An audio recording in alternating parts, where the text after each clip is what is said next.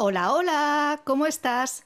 Te doy la bienvenida en este día de finales de agosto en el que oficialmente voy a inaugurar la cuarta temporada de mi podcast Al hilo de la vida. He estado unas semanas de necesaria desconexión para una potente reconexión. ¿Y cómo va a ser este chupinazo de salida? Pues de la mejor manera posible.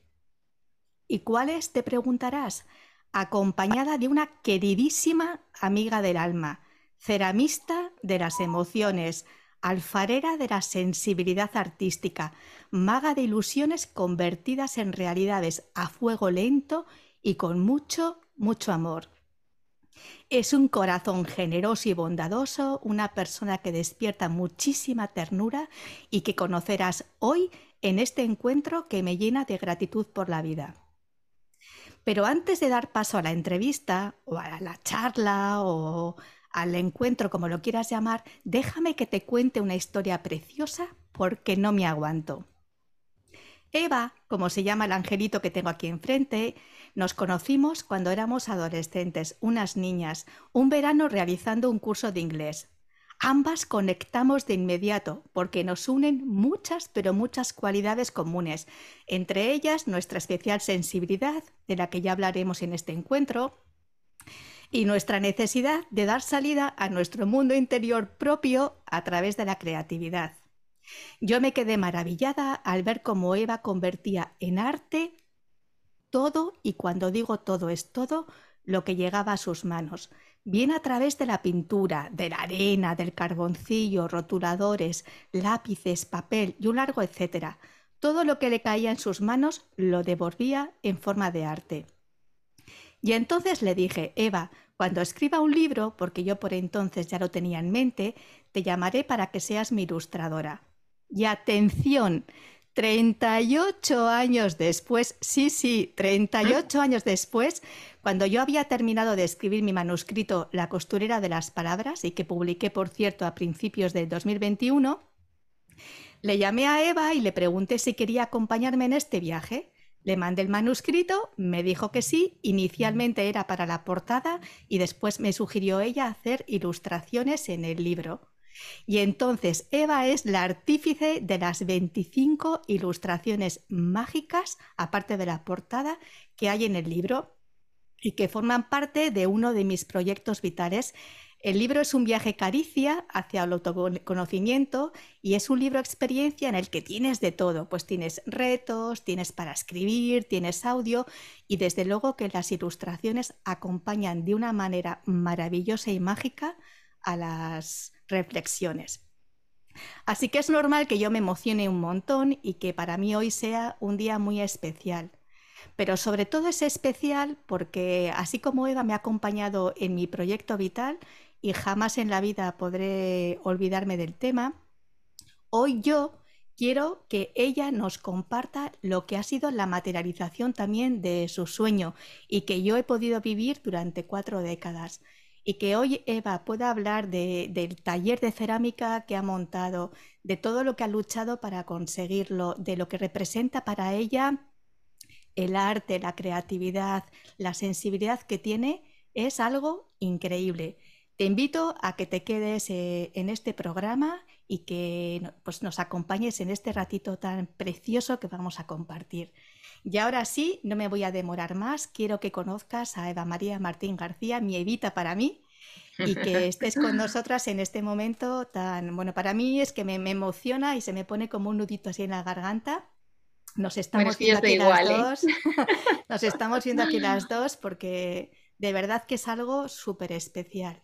Así que, Eva, bienvenida. ¿Cómo estás, queridísima amiga? Bueno, pues yo ahora mismo muy emocionada. No sé si voy a poder hablar. Voy a ver, voy a, situarme y colocarme. Pues yo estoy encantada de, escucharte lo primero, porque es que siempre que te escucho me encanta. Y, encantada también pues de eso, de, que tú me preguntes, porque tú siempre haces unas preguntas maravillosas, tu lenguaje es una delicia, o sea, está llena de, artificio, de, cosa bonita, ¿no? Y, da gusto además oírte, oírte, oírte así, o sea, es una delicia también para los oídos como tú eh, estás, eh, esa introducción tan bonita que has hecho sobre mí, bueno, me ha dejado emocionada y, Y vamos, de repente me he vuelto a tener 13, 14 años, 13 años. Los que tuvimos cuando nos conocimos, los he vuelto a tener. Me he encontrado ahí dibujando en el pupitre y las dos hablando de nuestros sueños, porque fue así, fue así. Y desde entonces siempre que hablábamos, siempre ha sido, pues, ¿y cómo vas? ¿Y cómo esto? Y siempre lo mismo, siempre lo mismo.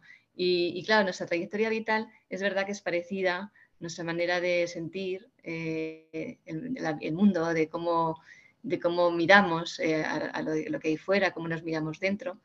Entonces, bueno, pues yo estoy encantadísima. Así que es una gozada, Eva, madre mía. Bueno, esto se va a poner súper interesante. Y, en lugar de que esté presente Eva, he pensado, no hay forma más bonita que sea a través de las preguntas, porque le voy a, he preparado un cuestionario que me lo he currado mucho pensando, ¿cómo puedo regalarte eh, y compartirte un tesoro de persona como es Eva? Y he decidido hacerlo a través de, unas preguntas que he pensado que yo creo que representan muy bien a la persona de, de Eva y a la sensibilidad tan y tan especial que tiene. Así que me gustaría empezar por preguntarte, Eva, ¿qué es para ti el arte? ¿Qué importancia tiene el arte y la creatividad en tu vida? Pues para mí el arte, eh, bueno, pues al principio fue terapia. Creo que durante muchos años también ha sido terapia, fíjate, más que, eh, porque es una manera de expresión, es la expresión misma. Y, yo al, ya, con los años ya te conoces, ¿no? Cuando eres niño te sientes, Luego ya está el autoconocimiento ¿no? de la vida. Pero cuando eres niño solo te sientes y te sientes especial, te sientes que tienes un mundo interior grande, que tiendes a, la soledad porque te gusta mm, eh, ahondar en, cosas distintas, ¿no? Te haces preguntas distintas sobre el mundo. Y entonces para mí el arte, pues era todo, era, era es y sigue siéndolo, ¿eh? ¿eh? es una manera de expresión, es una salida a mis sentimientos y a mis emociones eh, y al mismo tiempo es terapéutico porque me permite que esa, canalización que, tan necesaria de las emociones y que es tan importante. Eso es lo que, lo que es para mí el arte, sobre todo, al margen ya de, lo que sea fuera en el mundo. ¿no? Yo lo, miraré siempre desde el punto de vista personal. Que luego el arte es verdad que, tiene un, un baremo en el mundo y que es importante también y que luego hay una técnica, una ejecución, una sabiduría pues también, eso también luego lo vas conociendo y entonces te, diviertes y, te, y, es eh, otro camino, es un camino paralelo en el que además de expresarte, pues vas aprendiendo cómo hacerlo y entonces vas dando, dando suelta a, muchas posibilidades con recursos que vas aprendiendo.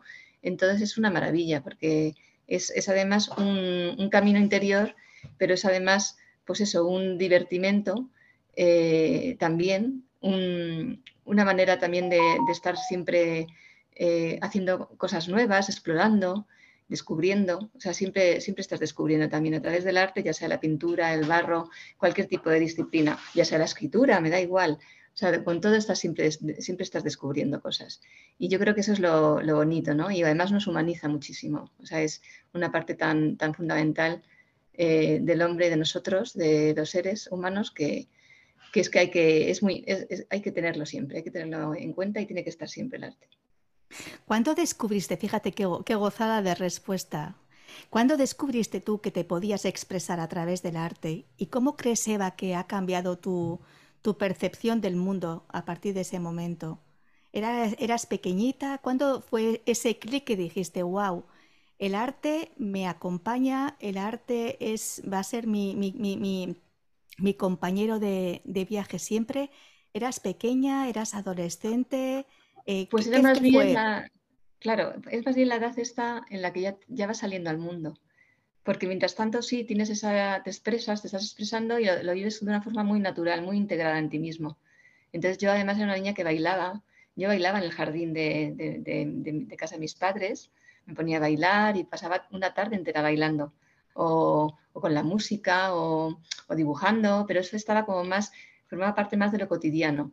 Pero luego ya cuando vas creciendo, pues a partir de los 17, 18 años, que ya te, van empujando a que tú tienes que decidir, que tú tienes que ir viendo qué quieres, pues yo notaba que había ahí algo muy importante, que tenía mucho peso y que a mí me hacía sentir bien. Entonces eso es lo que, lo que a mí me, me tiraba. Lo que pasa que en ese momento además no pude hacerlo, bueno, pues porque no, no se dio la, oportunidad, ¿no? En, en, casa al principio, bueno, pues siempre unos estudios artísticos no siempre se entienden bien o se acompañan bien, siempre te dicen, bueno, pues mejor complementalo con otra cosa más seria. Entonces yo en ese momento no tiré a por ello, pero yo eh, internamente había ahí algo que me, que me pesaba y entonces mm, eh, realmente, eh, ¿qué me pasó? Que cuando necesité, porque en ese momento no lo tenía tan claro, ¿no? No tienes muchas cosas claras, nos obligan con 18 años a decidir 17, es que muchas veces no tenemos cosas claras, tenemos que tener más conocimiento de las opciones que hay, ¿no? pero bueno, en ese momento, pues por propia necesidad, a los 19 años que que tuve ahí como un, bueno, pues al, enfrentarme a, ciertas cosas, una relación personal, eh, los estudios universitarios, pues ahí, pues como que de repente no, veía el mundo yo como, como, lo veía como obstáculos, digamos, ¿no? Y entonces, en ese momento, que tenía 19 años, me apunté a unas clases de cerámica en el, ayuntamiento de mi pueblo, de donde yo vivo, en Madrid. Bueno, empezó a hablar con, vivía con mis padres, ¿no?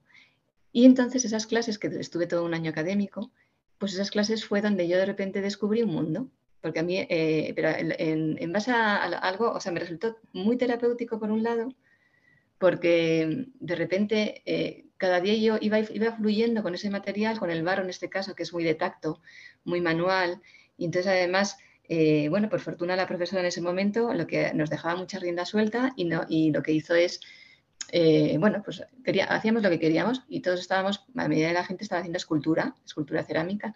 Entonces yo aprendí ahí a, levantar una escultura pequeñita o luego más grande, a vaciarlas, a volverlas a pegar, a ensablarlas, todo, ese, todo ese, proceso. Y, y, entonces yo ahí de repente pues vi un mundo, se me abrió un mundo muy grande porque toda mi imaginación podía plasmarla. Entonces yo quería hacer pues eh, yo qué sé, pues una pareja bailando, ¿no? O quería hacer eh, una, escultura más abstracta. Y entonces me lo, permitía el material, me sentí muy libre con el material. Y eso que en ese momento eh, eh, de, primer contacto con, con, el material cerámico, o con la cerámica, con el barro en este caso, que realmente hago esta puntualización. La cerámica es cerámica cuando pasa por el horno si no te dirán siempre que no es cerámica. Hemos hecho una figura de barro que puede ser luego un, Claro, pues la figura de barro luego puede, ser, servir para, convertirse en una figura de bronce más adelante, o sea que para hacer un molde, para otras cosas, pero realmente es cerámica cuando ha pasado por el horno y ya ha pasado por su cocción, ¿no? Y, bueno, pues yo en ese momento sí hice cerámica, claro, en este sitio porque pasaba por una cocción y, y ahí están mis primeras, mis primeras figuras que lo que, me, lo que hizo es que, por un lado, mm, me vino muy bien terapéutica, o sea, a nivel terapéutico, porque eh, de repente me encontré muy bien al, cabo de los meses. Sí. Me encontré muy bien, muy conectada, y es ahí donde me di cuenta que, madre mía, ¿cómo conecto yo con esto? ¿no? Qué bien me sienta, qué bien me sienta esto, cómo me gusta, ¿no? Eso fue tremendo. y luego, eh, poquito a poco, ya más adelante, aunque no lo pude tener en mi vida muy, muy pronto, luego fue, fue más adelante, pues yo, iba intentando, lo hacía por mi cuenta, hasta que llegó un momento también, un momento también vital más adelante, que dije, ya no desaparece de mi vida, ya lo hago sí o sí. incorporado ya. Entonces lo incorporé un poco más adelante, no es en ese momento, y, lo incorporé y entonces me he ido formando también, pues paralelamente a trabajando, a tener mi familia, y, bueno, en ese sentido, pues lo, me he ido formando y lo he ido disfrutando, ¿por qué no? O sea, siempre he disfrutado. Eh, sea, sea con menos, sea más, tú lo sabes, ¿no? Pues bueno, que sí lo sé. doy, fe. ahora hago este curso, ahora este, este, otro, ahora me voy a esta estancia. Para... Me suena, me suena. y tú cada vez atesorando más conocimientos. y entonces dices, madre mía, todo lo que sé. ¿Por pues qué será que me resuena, Eva, tanto? Claro, pero bueno, aquí estamos, ¿no? Llega un momento en que, en que uno tiene que, perseverar y es verdad que perseveras y anda, pues aquí estamos, ¿no? De repente, sí, sí. es, una, es, una, maravilla, ¿no? Mm, bueno, mm, por lo menos lo estás, lo estás viviendo porque sigue siendo un proceso todo, ¿no? Todo es un proceso inacabado y, todo es un aprendizaje continuo y, ahí estamos, pero más, estamos más cerca que si no lo hubiéramos intentado. Claro que sí, estamos en constante construcción, pero cada vez un poquito mejor. Claro, bueno, sí, o más, más estabilizado con, y más, más alineado con el proyecto y tal. que nos ha costado lo nuestro, más alineada, más alineada la vida con el alma. Anda que tú y yo, que nos han puesto, vamos, obstáculos todos y más. No sé cómo no somos eh, ganadoras de las Olimpiadas de Atletismo. Increíble. E, eres una persona, Eva, eh, con una sensibilidad especial, podemos decir que eres una persona altamente sensible y me gustaría saber qué rol juega ser una persona paz, una persona altamente sensible en la expresión artística. ¿Cómo te ha marcado a ti este don? Porque para mí la alta sensibilidad es un don.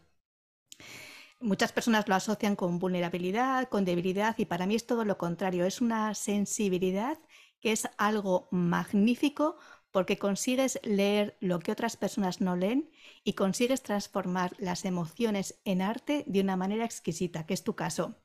Me gustaría saber cómo has podido lidiar y cómo has incorporado el ser una persona con una sensibilidad tan exquisita en tu creación artística, Eva.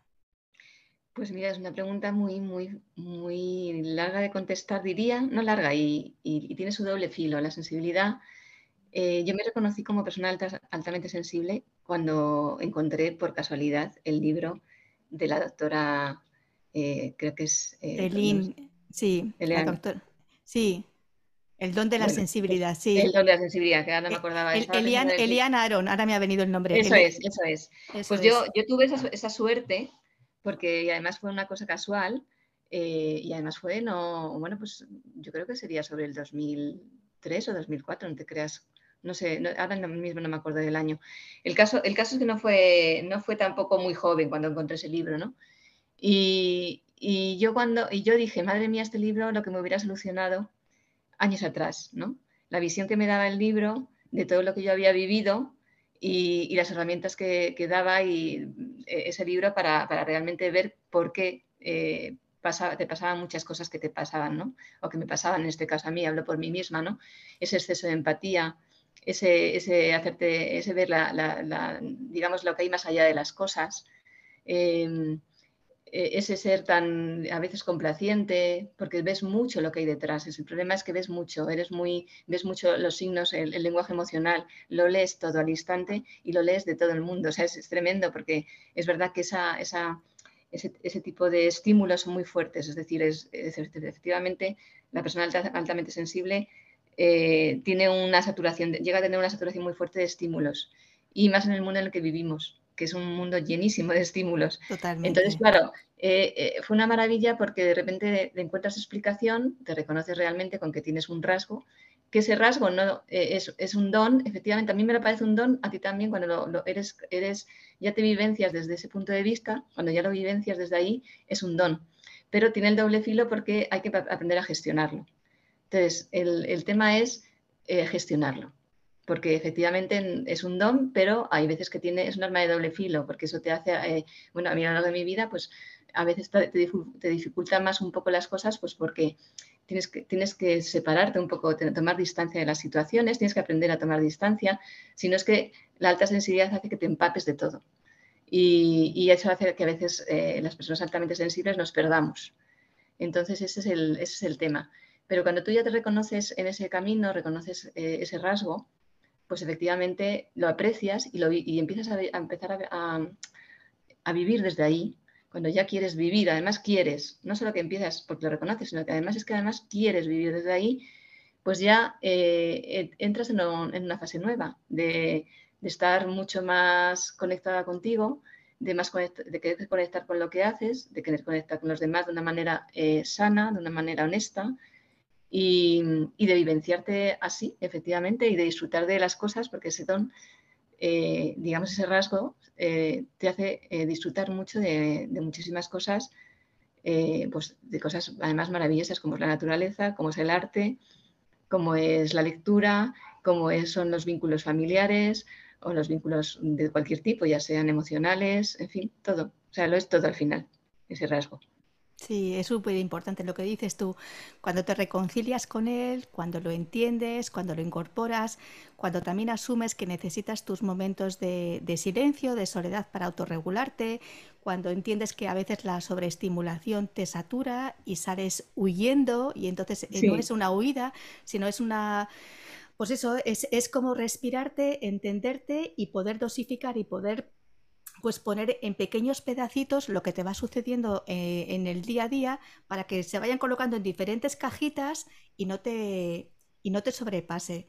Y realmente eh, hay a lo largo de la historia cantidad de personas que, que son paz y que han dejado una huella imborrable. Y lo importante es eso, es entenderlo y es comprender y es no castigarte, sino decir, wow, pues este rasgo me puede aportar una sensibilidad y una lectura de, la emoción humana ajena que yo también la puedo después volcar de una manera preciosa en la creación artística. Así que es una, una gozada. Sí que me gustaría, Eva, es que yo contigo me tiraría horas y horas hablando, porque nosotras es que, claro, 40 años. 40 años. Y está cerquita, 40 años y está cerquita, entonces ha sido al principio con cartas, con el teléfono. Guardo todas las cartas. Es que yo me cuesta mucho, yo soy muy, pues bueno, muy, muy melancólica y una sentimental y todavía guardo en Bilbao todas las cartas que nos escribíamos y todas. Yo, yo, no soy incapaz de romperlas. Digo, yo siempre pensaba, ¿y qué haré con estas cosas? Con estas, pues, pues las quemo yo, no, no sé. Tengo todas nuestras cartas y, y bueno, y tengo ahí en la retina todo lo que, lo que hemos vivido y en el alma también hay un, pozo imborrable, porque 40 años de amistad, 40 años Eva, pues hoy haremos 40, o sea, hoy, hoy este mes de, entre julio y agosto, por, eso 40. ¡Qué bomba! Tenemos un aniversario, unas bodas, ¿no? Totalmente. A mí me gustaría saber eh, cómo ayudan las, por ejemplo, si hay personas que, por ejemplo, se están planteando, que tienen ganas o que no se atreven, o que sí, o que no, pero que están ahí con esa dicotomía, ¿cómo ayudan las manualidades a conectar internamente? Y, en tu caso concreto, ¿cómo te han, cómo te han ayudado? Bueno, todo el trabajo manual eh, te hace conectar, bueno, a todos en general, eh, conecta, conecta con el momento presente.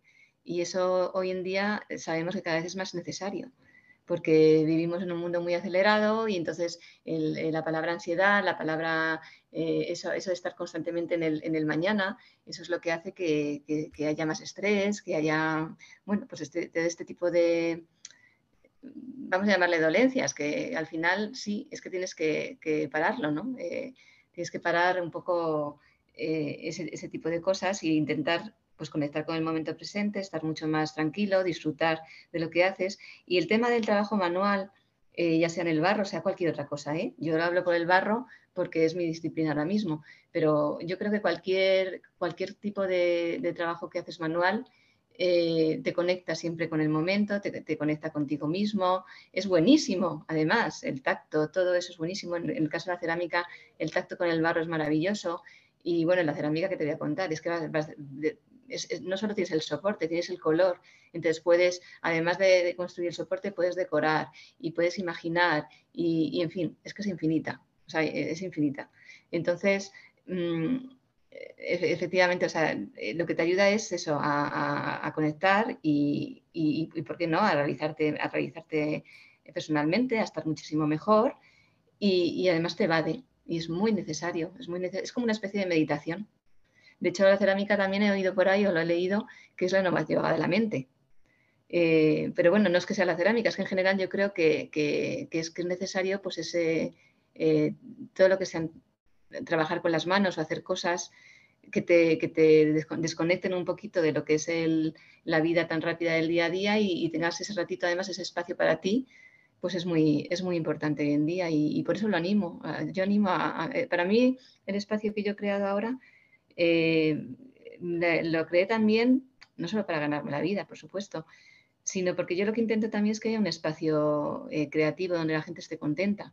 Que, que vengas con ilusión, claro, vienes, vas con ilusión, eh, pues el día que te llevas una pieza, de repente apareces y es como te los, los Reyes Magos. Es verdad. llego, hoy, llego hoy y ha salido mi pieza del horno, y qué bonita, ¿no? Hay veces que no, que, que, se ha rajado y te tienes que aguantar, porque el horno tiene la última palabra, pero generalmente si la pieza está bien hecha y con seguimiento y tal, que es de lo que se trata cuando vas al taller, eh, pues que haya un seguimiento y, se va haciendo bien las cosas, pues al final te llevas unas piezas preciosas que pueden ser utilitarias, que pueden ser decorativas, que, puede ser lo que tú quieras, porque si tú quieres hacer mm, lo que sea y, alguien dice, pues no sé lo que es, pero yo, sí no sé lo que es y me gusta, ¿no? O sea, al final eh, se trata de, estar a gusto y, de que ese ratito es un ratito en el que creo y, es un mundo paralelo, un mundo, un mundo especial.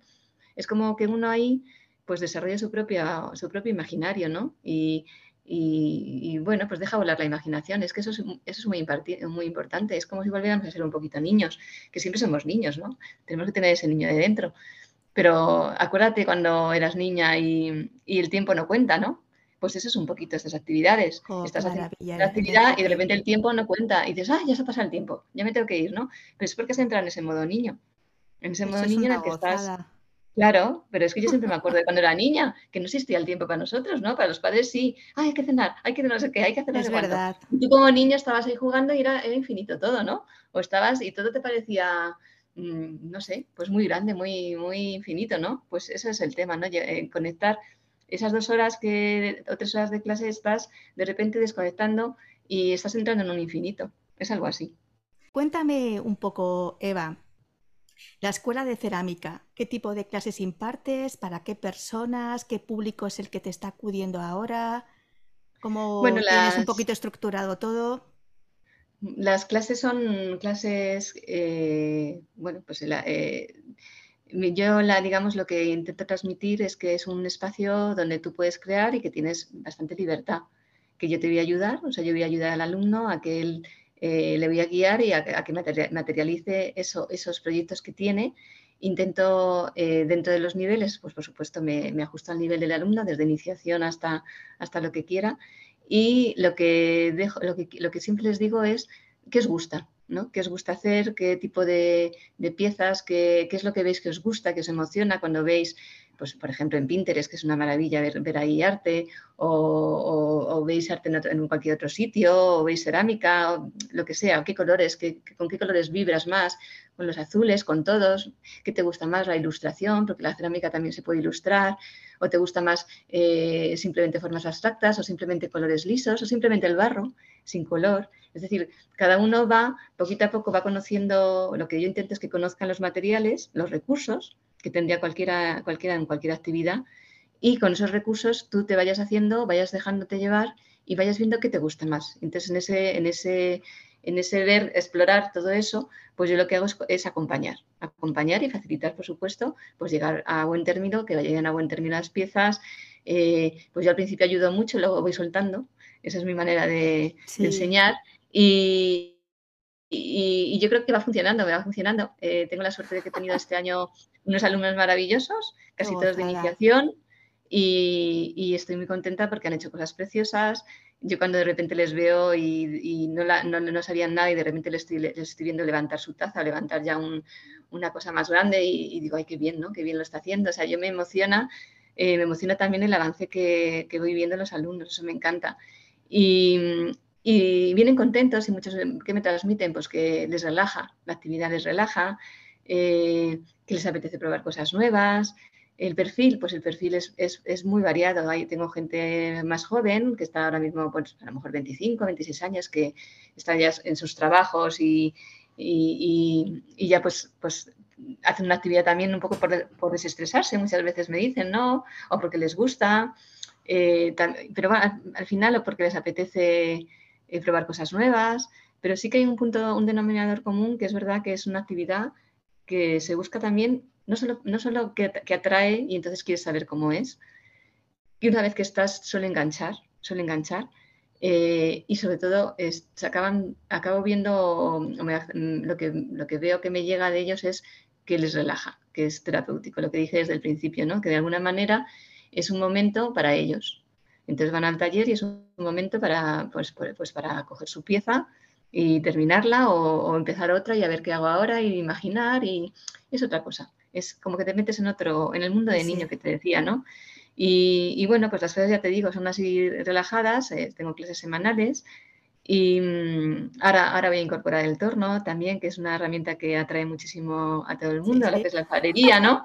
Lo que pasa es que el torno yo siempre les digo, a ver, tú ves ahí lo de Ghost, que todo el mundo y que no es así, que, cuesta mucho al principio. Entonces el, torno sí que hay que decir, eh, persevero y persevero y lo tengo que hacer por mis narices, que lo hago pero te puedes desanimar porque no es tan fácil, ¿no? Es un, pero también tiene ese puntito de que tú tienes que centrarte mucho, centrarte en el material, ahora estás con una máquina entre el material y tú, entonces ahí el tacto es fundamental, la respiración es fundamental en el torno también, el estar tranquilo. Es increíble eso.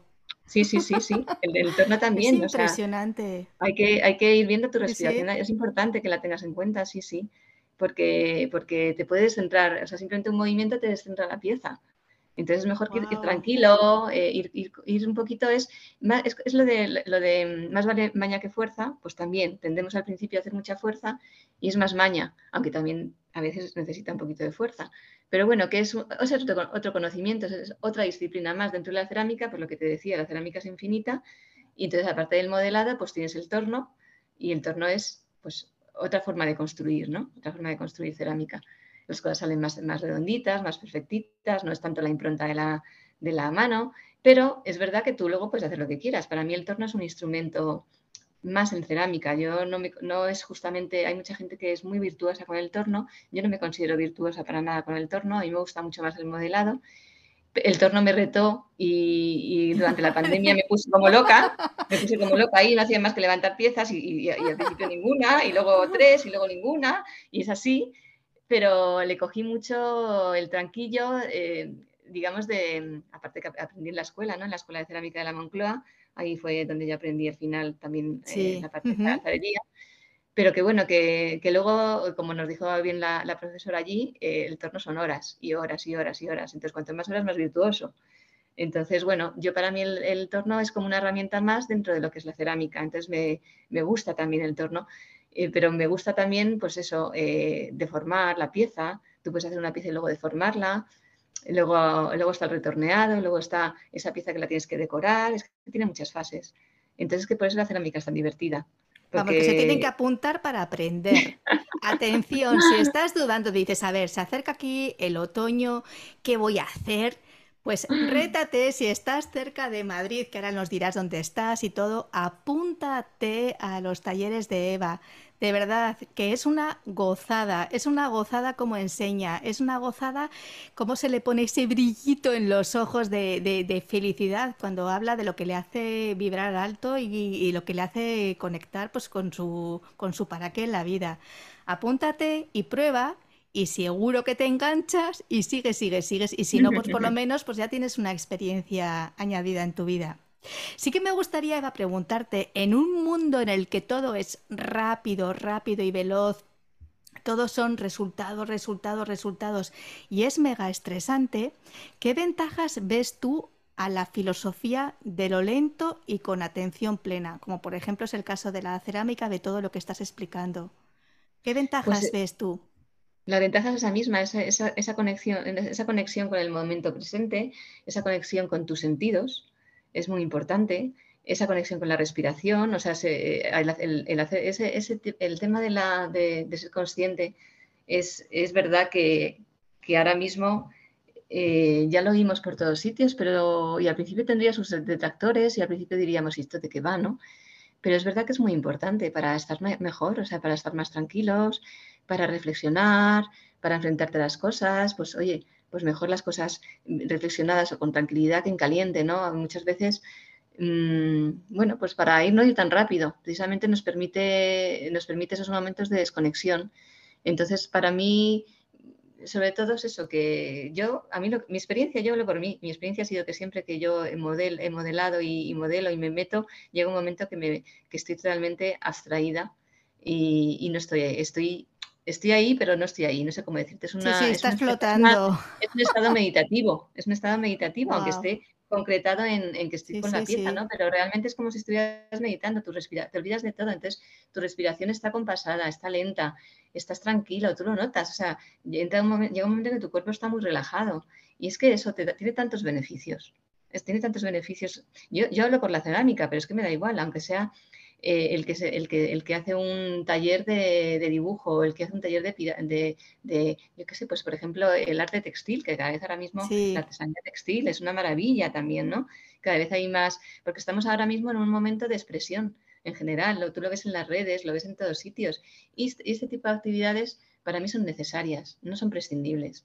O sea, para mí eh, deberían estar siempre, son, forman parte también de la educación en general y de educación emocional en particular, porque está muy conectada con la emoción, está muy conectado con, los sentimientos, con la emoción, y, yo creo que son necesarios. Es un, es es un canal eh, donde tú, eh, digamos, expresas y también a veces escupes, ¿por qué no? Eh, el malestar, ¿no? O, cosas que también te molestan, ¿no? Por ahí tú, tú es como si, si drenara todo aquello y lo sueltas. Y, por eso es tan, tan importante y tan bonito. En general, no solo la cerámica, sino para mí todo lo que tiene que ver con, el arte o con lo manual, con la artesanía, que también tiene su parte maravillosa de oficio y preciosa. Y afortunadamente, pues, pues mira, yo, e, eso es bonito, ¿no? Eh, hoy en día, pues en las redes lo que ves es que, por lo menos, claro, eh, dirás, pues claro, porque tú sigues cosas de arte, sí, entonces está inundado, ¿no? Mi perfil, yo tengo todo lo que sigo, ¿no? Es arte, y entonces, madre mía, estoy como inundada. Pero, pero bueno, qué maravilla que, la gente se exprese, que muestre sus creaciones al mundo, que totalmente, pueda cosas, totalmente. conocimientos. Qué maravilla la pandemia con ese tipo de cosas, que es lo que nos realmente nos ha salvado, ¿no? Nos ha salvado la creatividad, nos, o sea, nos salva constantemente la creatividad, nos salva el, cocinar, cocina creativa, nos, salva el dibujar, el escribir, eh, todo lo que tiene que ver con lo creativo, con esa, esa, esa facultad que tiene el ser humano de de expresarse y de volar y de, Y de salir de sí mismo. El abrir la compuerta al mundo de las emociones y cada cual que se exprese en el campo donde se sienta más cómodo. Claro, Eso es una auténtica, una gozada. Sí que me gustaría preguntarte, ¿cómo crees tú que fusiona, Eva, la cerámica, tanto el trabajo individual como colectivo? Porque por un lado sí que es un trabajo individual, lo que estás diciendo tú, que conectas, que, te, que hablas con la pieza en tu caso, mm, todo lo que te va llegando, pues después tú lo, lo, vas transmitiendo y después sale pues maravillas que, podrán después ver en la página web que les comentaré. Pero ¿cómo crees tú que es la fusión entre el trabajo individual y colectivo?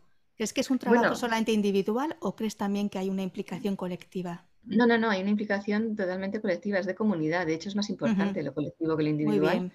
Es muchísimo más importante. O sea, eh, lo, individual sí es, es, importante, pero realmente el asistir a clase no solo es tu pieza de cerámica. Cuando tú asistes a clase te estás relacionando, estás viendo lo que hace el otro, estás conociendo al otro desde otra vertiente, diferente, ¿no? Porque estás, estás, estás, conociéndole de cómo crea, qué hace, ¿no? Pues cómo te ha quedado esto, ¿Cómo, y cómo te has imaginado eso, ¿no? Y por qué significa para ti. Entonces muchas veces al final las conversaciones son, son bonitas.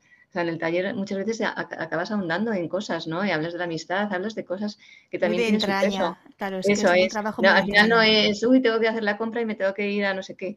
Pues no, al final estás entrando un poquito más en conocerte y hay cierto conocimiento, intentas, intentas conocerte más profundamente que en otros, en otros lugares. Es más propicio, ¿no? Entonces al final eh, también te gusta ir a un sitio, a un sitio a aprender eh, a cualquier sitio que se vaya a aprender, porque a mí me ha pasado siempre, yo he sido una, y me considero una eterna aprendiz, o sea, hay que aprender siempre.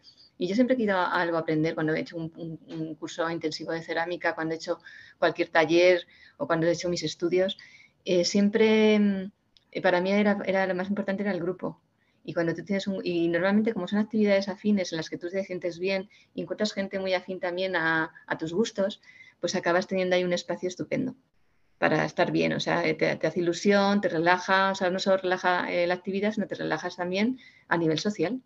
Claro. Y, te nutres, te nutres porque además te, ah, pues este ha hecho esto, pues qué bonito, pues yo también, mm, ay, pues cómo lo habrá hecho, pues entonces eh, todo, todo se comparte, todos, todos aprendemos de todos y, ¿por qué no? Porque yo también aprendo de mis alumnos. Y yo, cuando a, a, mí a veces me viene un alumno y me plantea un reto y yo en ese momento, que me encantan los retos, pues digo, yo digo, ah, sí, sí, lo, miro. Y yo luego estoy ahí digo, ¿cómo es esto?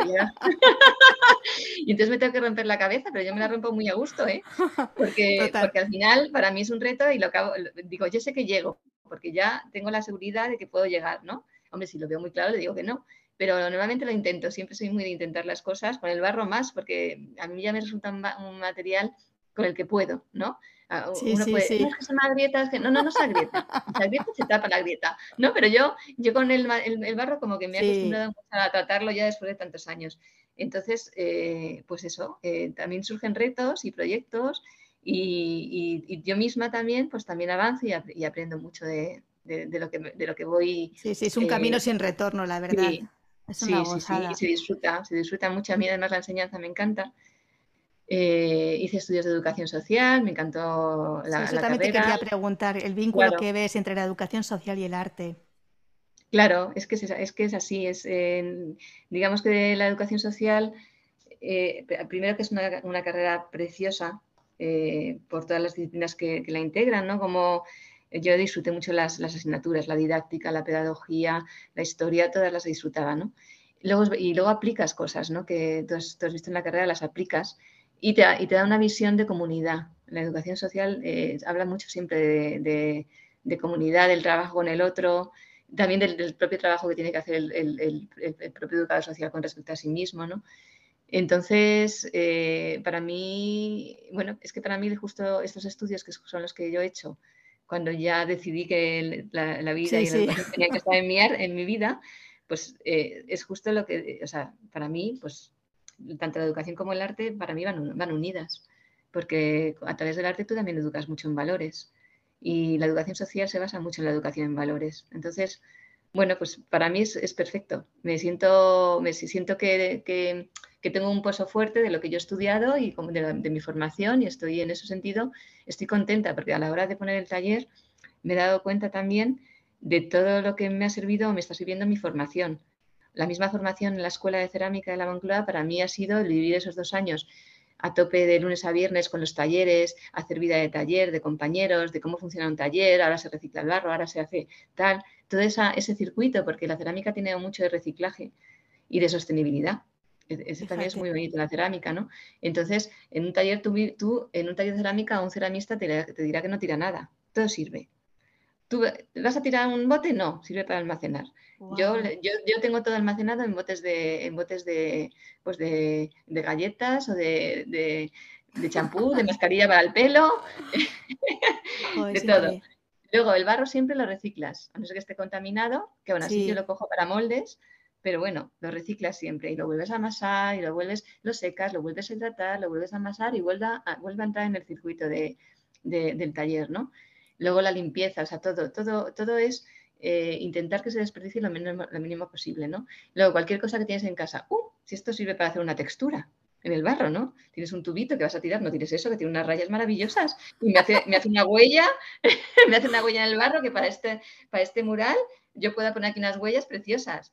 Entonces, claro. A ves el eh, mundo de otra forma, claro. Claro, es, muy, es muy, muy imaginativo. Entonces, eh, el mundo de las texturas también a la hora de la cerámica, de la pintura, de, del color, pues eh, es como trastear, pues lo que, lo que haces como niño, pero lo haces ahora de adulto con más conocimiento, con más intención también en otras cosas. Eh, bueno, pues ese, todo ese descubrimiento es, el, que, el que yo creo que, intento también ofrecer a, los alumnos en el taller. Seguro que sí. Del alumnado que has tenido, ¿qué cualidades has visto que se le se han despertado a través de la cerámica y del barro? Cosas, por ejemplo, que a lo mejor desconocían o has visto pues una transformación en algunas personas o... bueno, lo, que, lo que veo es que, es que al final acaban identificando la actividad con una relajación. O sea, ellos, ellos se asoman al, al, taller de cerámica sin saber nada, les atrae, eh, ah, pues cerámica, pues me gustaría hacerlo, no sabes cómo va, y acaban conectando eh, con el, un poquito del material y acaban viendo como que realmente es un espacio de relax para ellos.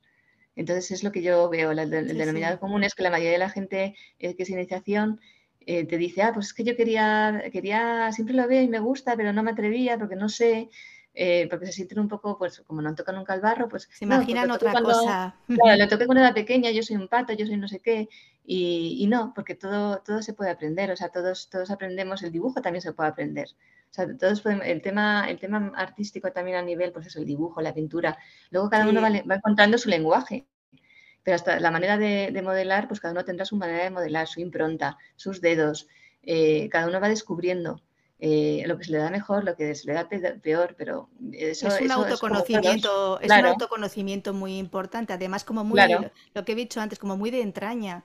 Porque claro. es que de alguna manera como que te desnudas, te tienes que parar, te tienes que escuchar y a partir de ahí después tú vas saliendo cositas que, te pueden, bueno, no, y sobre todo muy bien tener confianza en que, en que, en, que, va a salir. Yo siempre digo, no pasa nada. Pues normalmente cuando vienen, vienen de nuevas, pues yo empiezo por el, por el cuenco, por la técnica de pellizco, que es la que hacían los de ardentales cuando hacían los cuencos. El pellizco es una técnica para hacer el cuenco y se empieza con esa técnica.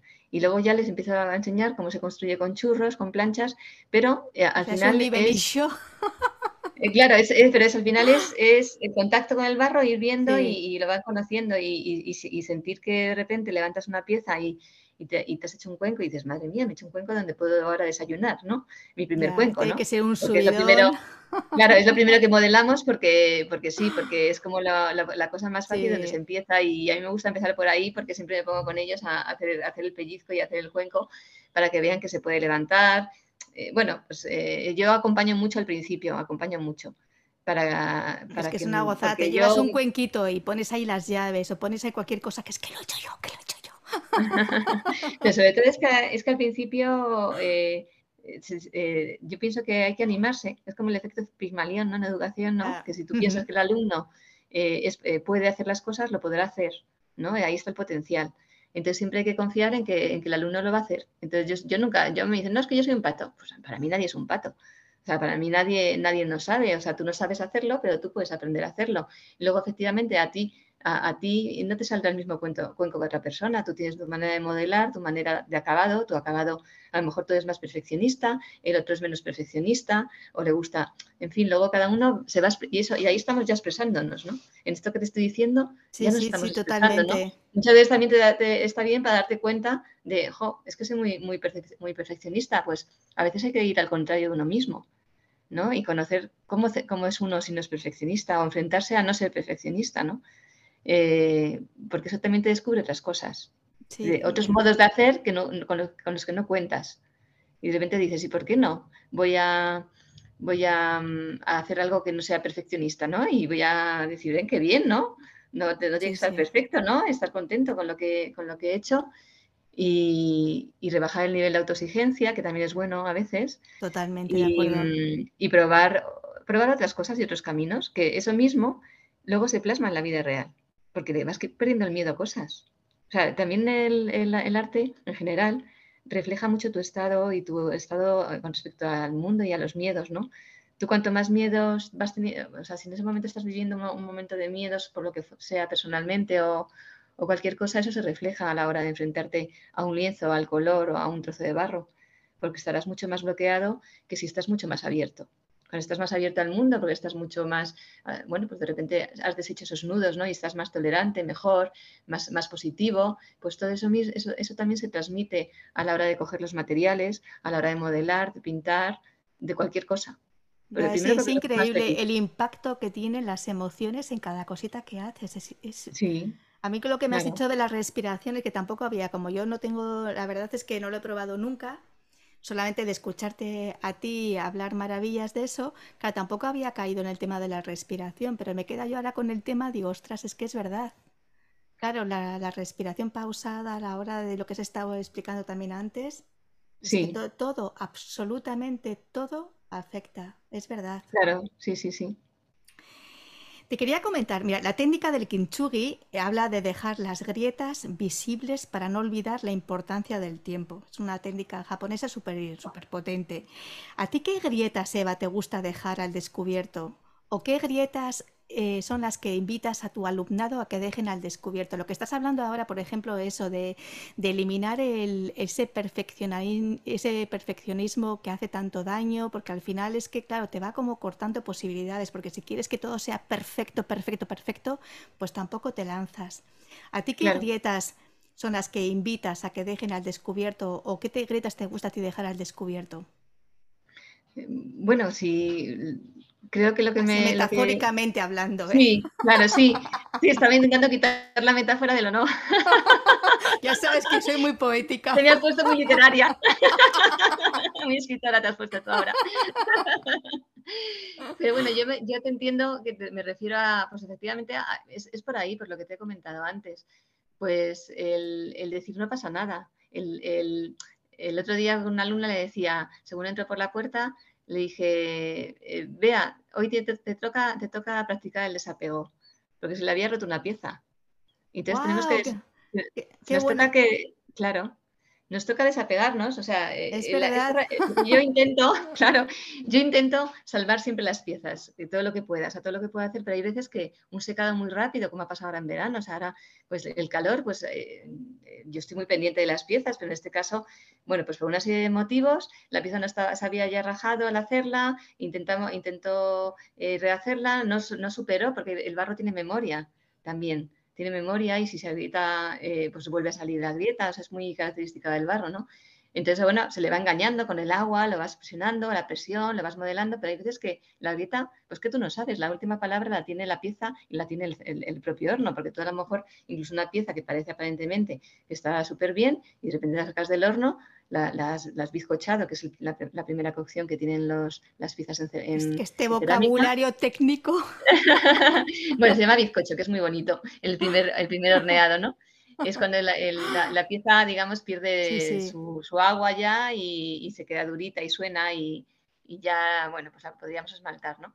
Pero en ese proceso, pues ahí también de repente pues la abres y dices, anda, pues ahora se ha rajado aquí dentro, o se ha rajado en este lado, ¿y por qué? bueno, estaba por salir esa rieta, no, no dio la cara al principio, ¿no?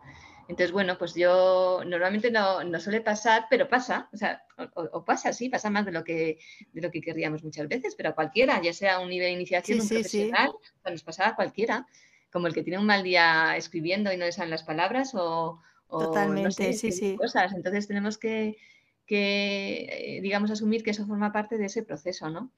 Entonces, bueno, pues eh, eh, en la cerámica también te enseña mucho eso, que tienes que practicar el desapego y que además que tú piensas que vas a ir una cosa y sale otra. Entonces, eh, hay un componente de azar muy importante con el que tienes que contar. Entonces, ese, azar, ese componente de azar, los que somos, porque yo he sido también muy perfeccionista, la cosa que es algo en lo que yo he ido trabajando para no, para intentar no, digamos, mantenerlo a raya, ¿no? Pero es algo que cuesta. A la persona que es más perfeccionista le cuesta eh, que su pieza del horno de repente tenga una raja descomunal. claro, y te tienes que aguantar y quererla, que tienes que querer la pieza como es. Entonces, al final, ¿qué pasa? Que, las, que la mayoría de las, a mí me ha sorprendido esa reacción en mis alumnos, que he tenido, nada, a lo mejor dos o tres piezas este año que, han salido como rajaditas, no, no muchas más, ¿no?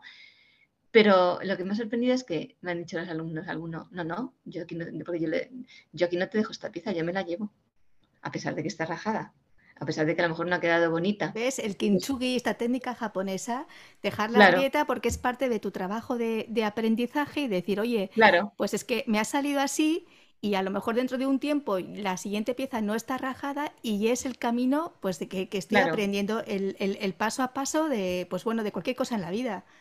Claro. de darte el permiso. Es que las personas somos durísimas, ¿eh? O sea, la importancia de darnos el permiso de aprender, que no tienes ninguna prisa. Yo también con el podcast empecé hace un año, Eva, y todavía, y esto es un camino sin retorno. Entonces, cada cosa que hago, digo, ¡ah, venga Marta! Y dale, y dale. Pues claro que me queda todavía mucho recorrido, pero también está bien echar la vista atrás y ver de dónde vienes. Y, felicitarte y decir, pues bueno, pues si tiene una, pues eso, lo que estás hablando tú de una pieza, pues si tiene una raja, tiene una raja y ya habrás descubierto por qué y la siguiente vez a lo mejor es más pequeñita o no la tienes, pero está bonito que tengas ese álbum de, recuerdos de, un recorrido. Claro, lo más bonito de esto es que eh, yo le veo a los alumnos que quieren a su pieza. O sea, aprendes a que le da la pieza aunque esté rota. Claro, como las personas que tenemos también nuestros... Claro. Pues, pues claro. Todos, todos tenemos nuestras heridas, nuestras cicatrices. Nuestras heridas y, tienes que maleta, claro, tus defectos, tus virtudes, pues como todos, pues lo mismo, pues al final eh, es que vamos a clase y queremos que salga perfecto, pero no. O sea, eh, el proceso es muy divertido, el proceso ya merece la pena. El resultado que, hace, que es lo que culmina ese proceso, pues a veces es un resultado maravilloso, otras veces no es lo que esperabas, otras veces pues, mm, oye, pues ha rajado, tiene un, desperfecto un poco muy visible y no hace que la pieza no sea bella, mm, que se vea, pero ¿qué más da? Pues en vez de utilizarla para esto, que la voy a utilizar para esto, pues le pongo una planta, le pongo y, es mi pieza. Y al final lo que eso me ha gustado, ¿no? Esa relación de, ya te digo, estos dos o tres alumnos que les ha pasado, pues han querido sus piezas. Y eso me ha parecido muy bonito, a pesar de, que no estaban como querían. Yo misma, cuando la saco del horno, ¡ah! hago una muesca, qué, pena, ¿no? Porque yo cuando la, también pues quiero siempre un nivel, no busco siempre un nivel, ¿no? Y en eso es bueno porque hay que buscar siempre un buen nivel para, para conseguir cosas buenas, es así. Pero eh, cuando de repente abro el horno y bueno, cuando veo cosas preciosas, yo, yo, además, imagínate, yo tengo la suerte de abrir el horno. Eso es una maravilla. Porque yo es, eh, yo es digo, ostras, ¿cómo estará ahora esto? Claro, es, abrir Los, corazones de cada una. Claro, ¿no? Y digo, ¿cómo habrá quedado esto? ¿Cómo habrá quedado? ¿Habrá sobrevivido esto? Porque yo, yo cuando lo estaba haciendo, el alumno cuando lo estábamos haciendo tenía una raja, madre mía, a ver si sobrevive. Eh, sí, sí, eh, sí. que claro, para mí es una emoción. Claro, es una emoción. Y luego, bueno, pues la mayoría de las veces salen, salen siempre súper bonitas, súper enteras. Y, genial, lo que te digo, lo vienen los Reyes Magos y viene el alumno y se lleva su pieza tan contento. y, si un día está, pues como ha pasado esas, esas veces, que estaba pues rajada fuertemente o tal, pues bueno, pues yo al final también hago, hago la cosa de, vaya, porque me toca a mí de explicar al alumno, pues mira, pues seguramente ha pasado esto o lo otro, o, o, decirte, mira, no lo sé, porque ya te digo que a veces que yo tampoco sé la respuesta. O sea, ¿de dónde salió esa raja? Pues, pues eso me ha pasado. Eh, efectivamente, claro, es un defecto a la hora de construir, bueno, pues como estudiar el barro, mil cosas, porque lo que te he dicho, que el barro tiene memoria. Pero bueno, que eso es lo que más me ha gustado, que han reaccionado muy bien, ¿no? Eh, no con frustración. Qué eh, bonito, qué bonito. Sí, y eso es un poco esa, el, el, kintsugi se basa en eso, ¿no? De al final las, pegas la pieza, le pones una decoración de oro para, que, y le das entonces importancia a, digamos, a la, grieta, a la, a la rotura y has pegado, digamos, eh, esa pieza para que vuelva a ser la misma entidad que antes, de forma distinta, ¿no? Pues esto es, eh, así un poco, ¿no? Pues como la vida pues misma, como la vida misma. Claro, sí, entonces aprendes un poquito a, pues eso, a, que, a no desilusionarte por pequeñas cosas, que al final son nimiedades, ¿no? Pues se me ha roto esta pieza, pero qué bien me lo pasé haciéndolo, ¿no? Eh, qué bien me lo pasé modelando este barro, aunque se me haya luego agrietado por aquí o, bueno, lo que te digo, el, proceso es muy importante en, cerámica y en cualquier actividad. El camino y no el resultado final. En cualquier actividad artística es muy importante, es lo más importante para mi gusto. O sea, es, muy, es muy importante, es donde se disfruta. Qué gozada, la verdad. Es que me dan ganas de mm. apuntarme a mí. Acércate aquí. y me apunta a tu escuela. Eva, ¿qué verbos te definen? Si te, difícil me lo pones, que lo de definirme yo no. Las definiciones para el diccionario, pero algún verbo de estos que, aunque sea uno, con el que resuenes mucho, yo aparte de, Empatizar sería mi. Empatizar. Sí, verbo sería mi verbo principal, sí, donde yo me muevo, o sea, yo me muevo mucho, o sea, mm, sí, yo soy muy empática en general con, con las cosas, es una de, las características que tengo, ¿no? Y, y luego humanizar, ¿por qué no? O sea, yo voy buscando lo humano, lo, sencillo, lo sensible. Eh, pues yo me, me quiero mover en, ese, en, ese, en, esa vía, que no siempre puedes, porque, eh, digamos, hay, hay, que hacer de todo, ¿no? Llevando un taller, pues tengo que hacer de todo, tengo que hacer las declaraciones de la renta, las facturas, tienes que tener ahí una, vida muy materialista, o sea, muy materialista, muy, muy metida en lo cotidiano y obligaciones que tienes que, que hacer, que están muy metidas en el mundo, ¿no?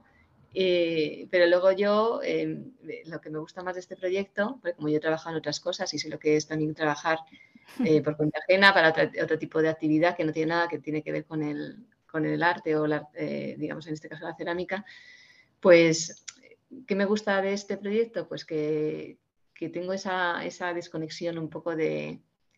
O sea, yo entro por el taller y digo, qué, qué, qué bonito. O sea, entro por el taller y digo, qué bonito eh, cómo me gusta ver esto, cómo me gustan ver las, las piezas de los alumnos. Eh, entonces estoy contenta. Cuando entro al taller es un espacio que, creo que es, que es bonito y, que es como pues lo que yo he querido siempre, como si fuera un, sitio donde se pueda crear y se pueda estar bien. Entonces, en ese sentido, pues vivir eso a la vez que lo que es una cotidianidad como lo que tenemos todos, ¿no? Eh, pues pagar facturas, hacer todo tipo de cosas. Pues bueno, el, tener esa, esa, esa, parte que no tenía yo antes en mi trabajo anterior, ¿no? que no la vivía y, yo y la necesitaba. Entonces, ahora ya por primera vez tengo esa parte, porque el trabajo es trabajo y siempre eh, habrá cosas del trabajo que no nos gusten o sean más tediosas, ¿no? Para cualquiera nos pasa. Pero yo ahora por lo menos me siento con la suerte de que tengo ese componente buscado por mí, deseado, ¿no? Entonces, eh, sumar eso a lo que es lo, lo, que es un trabajo, pues eso es lo que, digamos, me anima, me anima a seguir peleándome por el proyecto. Así es. Claro que sí, Eva.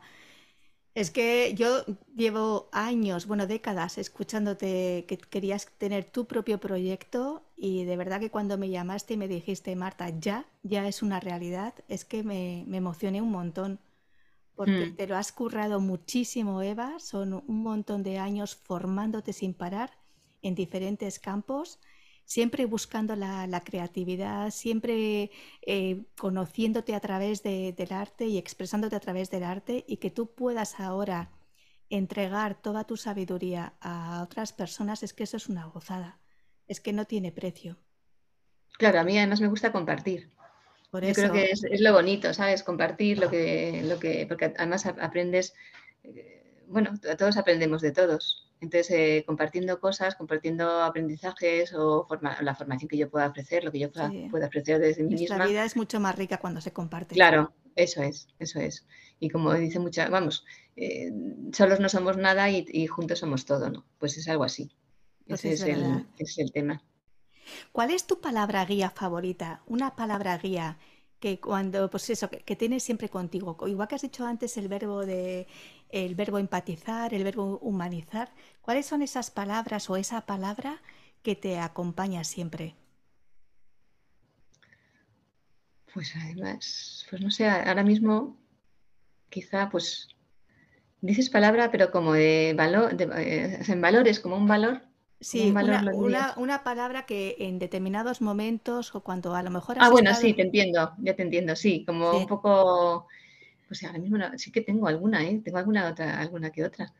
Es verdad que yo me digo a mí misma cuando me encuentro así en un, poco atolladero, ¿no? De... Sí, cuando estás a lo mejor, sí. que estás, pues a veces es, venga, vamos, puedes, sí, sí, sí, sí, Siempre hay alguna palabra que, te hace, pues a lo mejor que estás un poquito baja o has tenido pues muchísimas cosas o tienes un montón pues fíjate, yo lo que siempre me digo es eh, cuando estoy haciendo un momento así que, me encuentro un poco en una encrucijada, digo no, digo siempre eh, no, tengo que ir hacia adelante. Eso es lo que me digo. O sea, de hacia adelante. Hacia adelante. Eso sería un poquito lo que ya no, ya no es mirar hacia atrás. Es porque yo quizá a lo mejor eh, soy una persona también que a veces apega mucho a los sentidos, ¿no? A los sentidos en, lo que sentido, lo que hay detrás de lo que tu pasado, tus cosas. Entonces, a lo mejor es a veces me eh, cuando tengo que tomar decisiones ahora o me veo a lo mejor estoy un poco desanimada, pues a lo mejor no tengo tanta confianza, pues lo que es un negocio. Sí, sí, ¿no? Un negocio tienes muchas, muchos altibajos, ¿no? Pues, ah, pues no sé ahora, pues voy a, no sé si saldrá adelante, esto, esto gustará, no gustará. Y entonces al final eh, a veces te, entra el pensamiento que nos pasa, ¿eh? a mí me ha pasado y yo estoy segura que le pasa a mucha gente, que dices, no sé, pues a lo mejor tendría que dejarlo. Eso te puede pasar por la cabeza. O no sé si merece la pena, ¿no? esa, cosa también la, sí, pensar, ¿no? Cuando, ves así que, las cosas se te ponen difíciles, ¿no? Y en ese momento digo, no, pero no, tengo que seguir adelante. Eso es un poquito la cosa, ¿no? Porque me gusta. Entonces me pongo a pensar siempre eh, en todo lo que me gusta de lo que estoy haciendo. Y entonces al final me gusta más de lo que, más, más, me gusta más que menos. Y, entonces pues eso es lo que me digo, para adelante, ¿no? Es algo, algo así, ¿no? Eh, y eso es lo que me está moviendo constantemente, ¿no? El, todo el rato mirar hacia adelante y no, pararme mucho a pensar en ese, que eso es muy típico de del rasgo de la sensibilidad, ¿no? Que te metes ahí a veces en un nudo, pues porque lo que decíamos antes, ves muchas cosas, eh, te planteas muchísimos escenarios y en realidad es mucho más sencillo no plantearse tantos escenarios. Entonces ahí tengo que dejar de ser yo. Tengo que decir, no, no tengo que plantearme tantos escenarios porque no me sirve de nada. Esto lo único que hace es ralentizarme y eh, digamos que me, confunde, me satura, me confunde. Entonces al final tengo que yo misma ir en contra de mí misma y decir, pues no, es que realmente lo que tengo que hacer es mm, no contemplar a veces ni siquiera ningún escenario. Tirar para adelante. Sí, por, por aquí tengo que seguir, seguir, hacer caso de mi intuición y creo que por aquí va a funcionar. Y ya está y no, Y te ha llevado a ser em, pues, emprendedora, es impresionante. Emprendedora, ahora mismo está en esa fase. Sí, o sea, que empezaste hace poquitos meses. Cuéntame, eh, ¿cuándo empezaste? ¿Dónde se te puede encontrar? Si después de escuchar esta entrevista, charla, tertulia tan especial, alguien dice, jo, pues me apetece un montón, vivo por la zona de Madrid, me apetece un montón ir a la escuela de, Eva Martín García y aprender con ella. ¿Dónde se te puede encontrar? Eh, danos pues eso, eh, la, página de, Instagram, eh, qué tipo de talleres, cuándo van a empezar los nuevos talleres, un poco de información así como bajadita a tierra para que rápidamente, rápidamente se vaya la gente a apuntarse a tus talleres. Yo, porque estoy a 700 kilómetros de donde estás tú, Eva, pero te aseguro que nunca lo, he, nunca lo he probado, pero después de todo lo que has explicado y de la cantidad de de símiles que veo con, la vida y del camino del autoconocimiento tan potente que te proporciona precisamente la creatividad, la cerámica y el barro, me apetecería apuntarme, pero vamos, sin pensarlo dos veces. Sí, yo lo recomiendo. Bueno, yo estoy en Madrid, estoy en Guadilla del Monte, que es un, pueblo eh, que está en Madrid, en la Comunidad de Madrid, y, bueno, pues ahí tengo mi, taller, ¿no? es, un, es un taller, yo creo que tú cuando lo entras se puede, se puede ver en Instagram la página que se llama verdimanganeso.taller, arroba, arroba verdimanganeso.taller, así todo junto. Verde y, manganeso, luego nos cuentas por qué. Verde y manganeso, sí. y, y bueno, ahí se puede ver, porque yo lo que he intentado en la página de Instagram, alguna pieza mía hay, pero para mí es más una página del taller no es, mía personal, no, lo interpreto como mía personal. Es verdad que, quiero ir metiendo contenidos, que se me que, quiero. Ahora mismo es que estoy en pleno. Eh, eh, yo creo que nos pasa a todos los talleres cerámicas y a todos. Estamos remodelando el taller, ¿no? Viene ahora el nuevo curso y es como todos, ¿no? Como el que cambia los armarios, el que todo el mundo hacía haciendo cambios, ¿no? Entonces ahora lo tengo un poco patas arriba porque estoy poniendo esas estanterías que ya me hacen falta, en fin, varias cosas, ¿no? Entonces, em, bueno, pues quería colgar un vídeo en Instagram para que se viera el taller, pero todavía no lo tengo presentable, por decirlo de alguna manera, ¿no? Entonces, em, eh, bueno, pues eh, en Instagram lo que se puede ver ahora mismo, pues eso, además de algunas piezas mías, pues sobre todo piezas de alumnos, trabajos que realizan los alumnos, Son que me encanta publicarlos. Con unos, me encanta colores increíbles. Me encanta publicarlos porque además son muy dispares, porque yo creo que ahí, eh, quiero que se vea también que cada uno es cada uno, es decir, eh, cada uno hace lo que quiere un poco su proyecto y, bueno, pues hay gente que le gusta más modelar, otra la, cerámica utilitaria, eh, bueno, pues hay, hay de todo, ¿no? Distintas técnicas, el que se siente más cómodo en una, en otra. Entonces, para mí Instagram, pues eso es como el escaparate un poco de lo que es el taller y, de las personas que por ahí van pasando. A mí me parece muy bonito poder colgar los trabajos, me hace mucha ilusión cuando eh, hago las fotos y, cuelgo los trabajos de los alumnos, me encanta. Me encanta que tengan ellos ahí sus piezas puestas, ¿no? Yo creo que, que, es bonito, ¿no? Ver sus piezas fotografiadas, aunque luego tú la, eh, luego lo pienso, ¿no? Eh, pues ves una jarra súper bonita y, luego cuando estás en casa a lo mejor no le haces tanto caso, pero cuando tú la ves ahí con la foto, bien hecha la foto, con la luz, y se ven los colores, dices, qué bonita, ¿no? Entonces de repente te paras a ver la jarra, ¿no? O te paras a ver la taza, o te paras a ver esa, especie de, eh, bueno, pues eh, esa especie de figura que no sabes un poco lo que es, pero que te gusta. Eh, entonces te paras a, mirar, ¿no?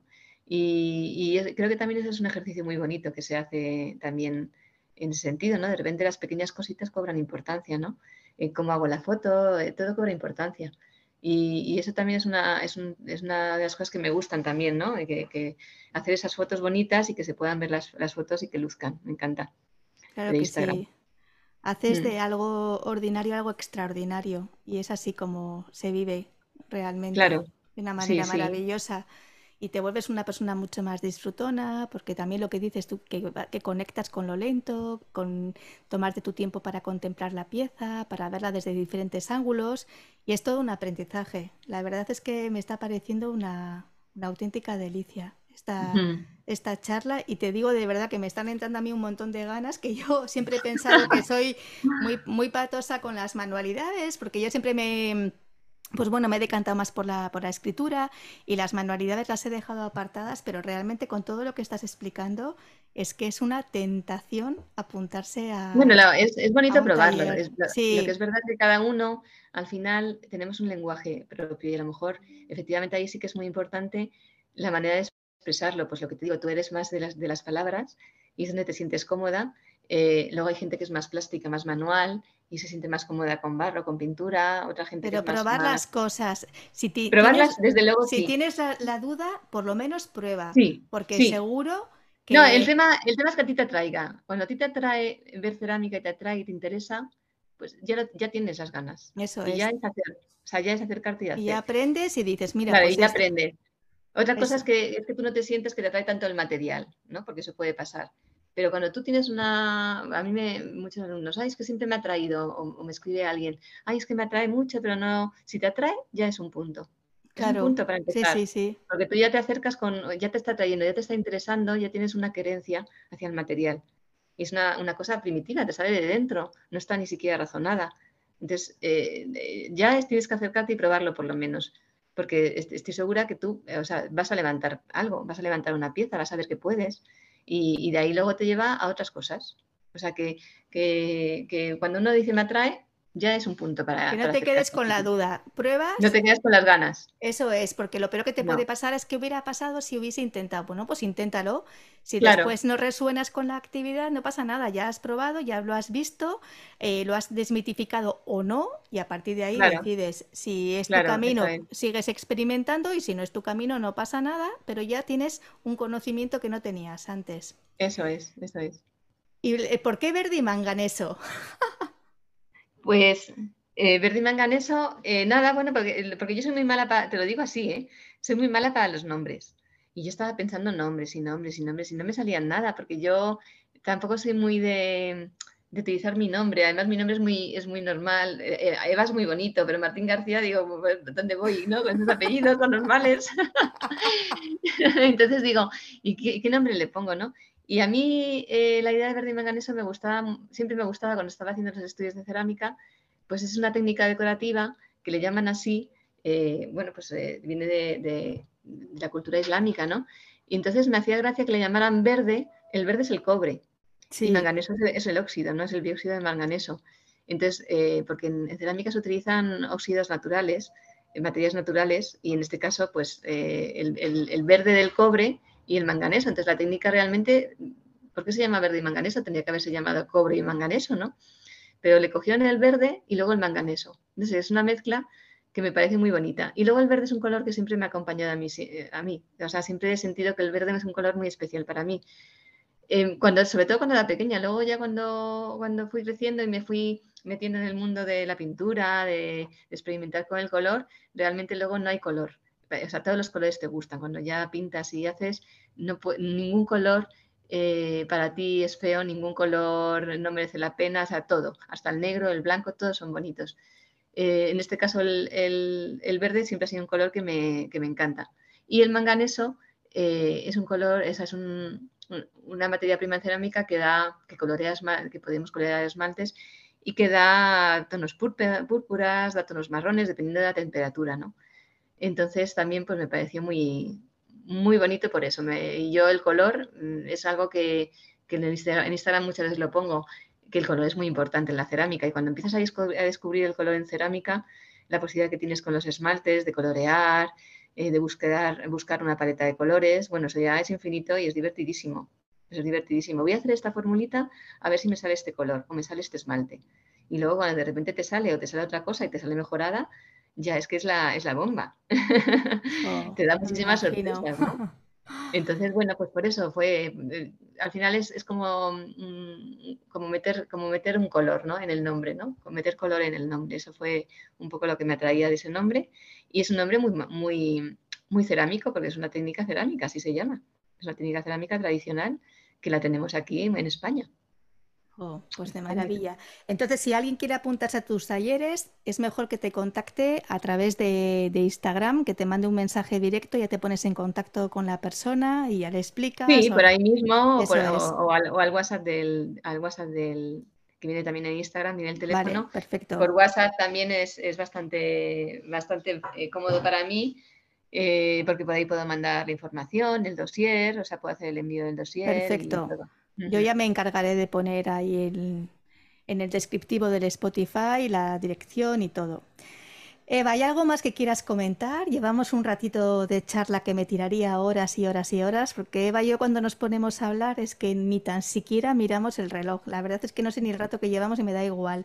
Ha sido un aprendizaje, es, una gozada tenerte ahí y que sea esta vez la que tú me compartas tu proyecto vital. No te puedes llegar a imaginar lo emocionante que es.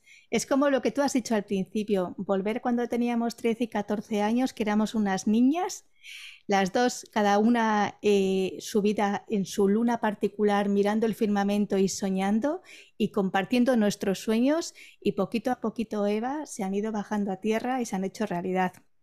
Nos ha costado lo nuestro, porque la vida no nos lo ha puesto fácil, pero ha sido una, una gozada una gozada ver cómo hemos ido creciendo, cómo hemos ido intentando pues superarnos con diferentes obstáculos y decir, venga, y yo, pues eso, ya lo he dicho al principio, que para mí Eva me acompañase en uno de mis más grandes sueños, que era la publicación de mi libro, y que casi 40 años después me dijese que sí, y hiciese ella las, las ilustraciones de, de la costurera de las palabras que si las veis, es que de verdad, cada una de las personas que las ha visto es que ha flipado, porque tienen alma propia.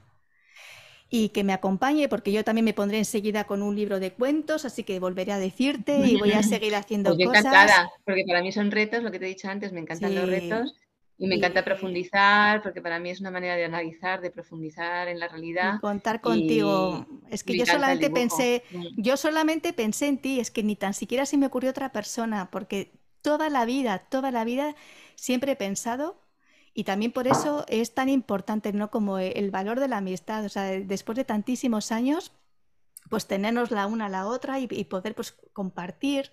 Y es súper, súper bonito. Es súper bonito. es como oxígeno y es revitalizante a tope poder compartir y poder creer. Y, y, y pues bueno, crees y creas y creas y crees.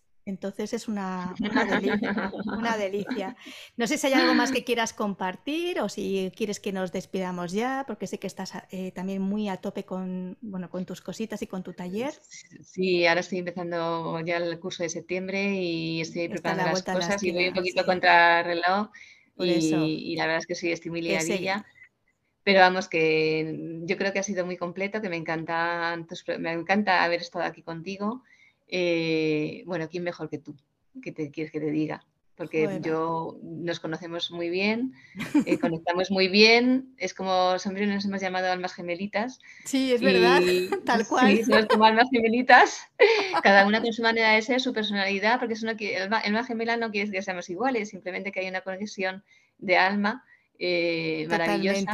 Totalmente. Y el lenguaje, el lenguaje es el mismo, la mirada es la misma para muchas cosas y eso es de las cosas más bonitas que hay en la vida, ¿no? Cuando tienes esos, esas conexiones, esos vínculos con, con, otra persona, es de lo más, de lo más bonito y, poderlo tener eh, después de tantos años y vivirlo, pues fíjate.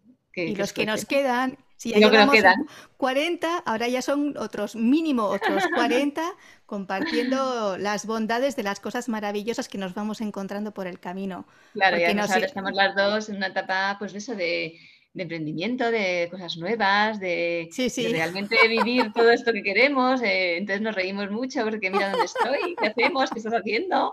Entonces es muy divertido porque, hasta, mira, al final no estamos aquí hablando un poco, ay, pues estoy agobiada con el trabajo, estoy no sé qué. No, no, no. No, ahora no, ahora, ahora ya es, por fin estoy haciendo esto, me, está costando mucho, pero lo estoy haciendo, pero qué alegría y, esto es nuevo y esto y es otra, otra visión. Claro. Y nos reímos. pues al principio metía la pata no sé qué, ja, pues yo también no sé qué. O sea, eso es una gozada. Pues ahora he aprendido esto, lo otro. Y echar la vista atrás y, honrar el camino recorrido a mí me parece una gozada.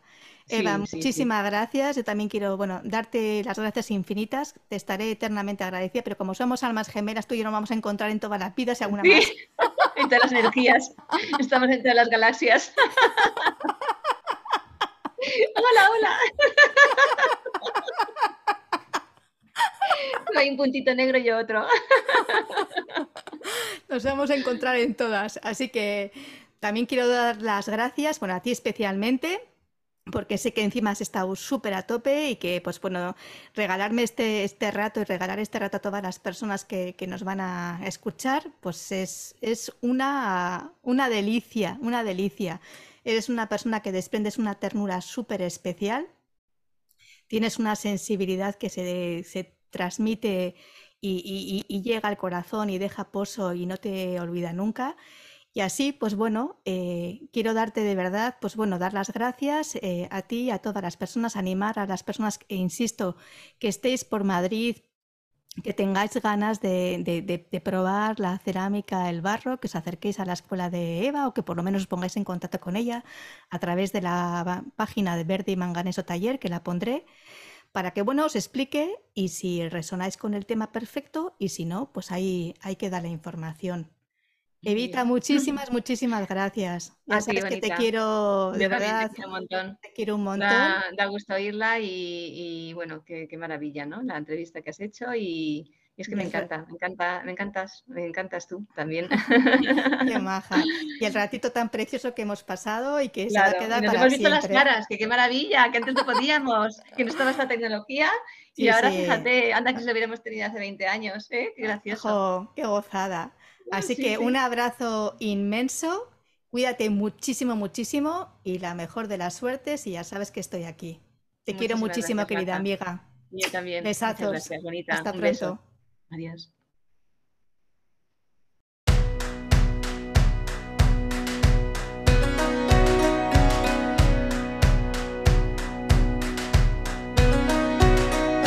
Tiene un cañón de alegría disparando en los ojos todo aquel que la mira se llena de amor. Es el ángel de la guarda para los demonios. Le juro que no le exagero, todo es corazón. Tiene la vida más vida si la tiene cerca. Es el paraguas, no te baila el agua sin más. Tiene la risa que alivia todos los problemas esa palabra que escucha cada suspirar.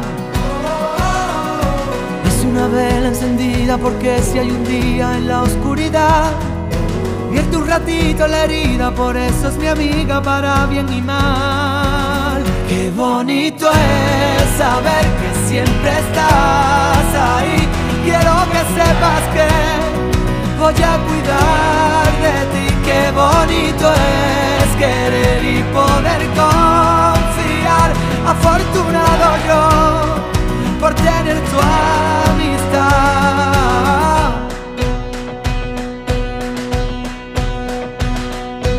Es la orillita del agua vencida que rompe. Cuando se pone valiente no sabe frenar. No tiene miedo a la gente, lucha en el desorden. De la justicia canalla por la libertad una vela encendida porque si hay un día en la oscuridad, vierte un ratito en la herida, por eso es mi amiga para bien y mal. Qué bonito es saber que siempre estás ahí. Quiero que sepas que, voy a cuidar de ti. Qué bonito es querer y poder confiar. Afortunado yo